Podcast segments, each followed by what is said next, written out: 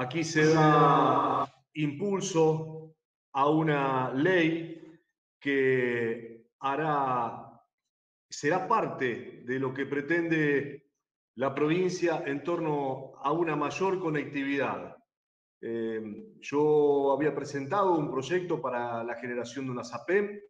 El Ejecutivo consideró que esa SAPEM ya estaba y que cambiando y modificando ENERFE e incorporando la conectividad eh, podría eh, ser una alternativa eh, y acompañamos esa idea, eh, más allá de, considerar cada vez que uno presenta un proyecto que es, que es la mejor alternativa, pero acompañamos esto, pero independientemente de las formas, lo importante es que estamos en presencia de una política que viene a cambiar lo que hoy es un servicio absolutamente deficiente, tanto en lo privado como en lo público, en donde eh, muy pocos sectores de la población, menos del 50%, son alcanzados con una conectividad realmente adecuada. Eh, la pandemia ha demostrado en qué situación y en qué nivel estamos de conectividad en la provincia. La ONU lo ha declarado derecho humano fundamental, servicio público determinado por el presidente de la Nación hace pocos meses atrás. Eh, nosotros tenemos un troncal de ARSAT prácticamente desaprovechado en más de la mitad. Y esto es lo que también viene a atender esta nueva empresa y estas nuevas ideas de conectar 4.000 kilómetros de fibra óptica, el aprovechamiento de las redes existentes. Es un proyecto realmente que a través de esta SAPEM se viene a, a poder instalar en el territorio de la provincia.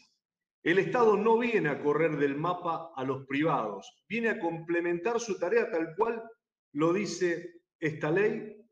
El mismo inversor privado será el que se verá beneficiado, las cooperativas de los pueblos, eh, distintos eh, sectores que pueden, que no solamente van a poder tener una mayor oferta del mayorista para llevar su conectividad a la última milla, sino que además se puede sentar a la mesa de esta SAPEM porque municipios y comunas, porque cooperativas, porque mutuales que brinden este servicio, porque todos aquellos privados que también brinden el servicio van a poder sentarse a la mesa de esta SAPEM a discutir las políticas que se vayan a llevar a cabo.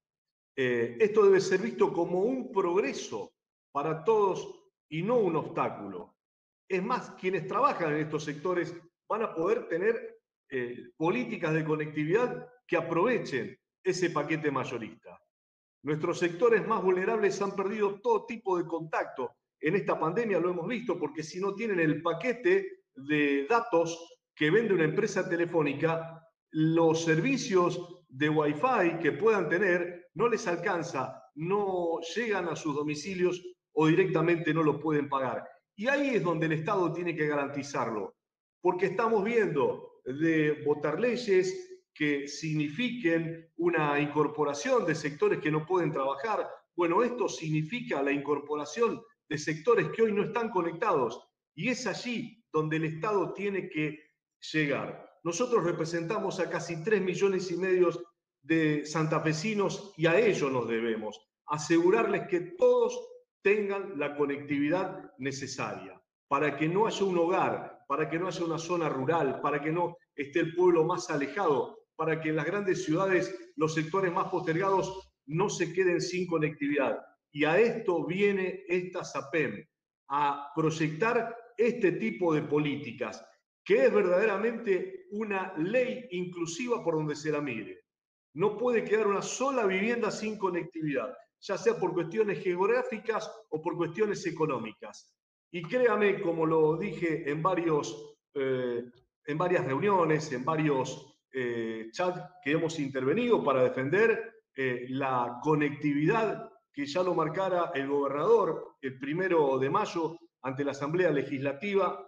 Esta es una verdadera ley inclusiva y como peronista creo que es la ley más peronista que está presentando este gobierno de la provincia desde que asumió el diciembre pasado. Así que este es el puntapié inicial para llevar conectividad a toda la provincia y la saludamos, la apoyamos y por supuesto que vamos a acompañar este emprendimiento que junto al proyecto de 4.000 kilómetros de fibra óptica como están proyectados, cambiarán la lógica de conectividad que lamentablemente esta pandemia expuso ante una provincia que en ese aspecto está muy atrasada.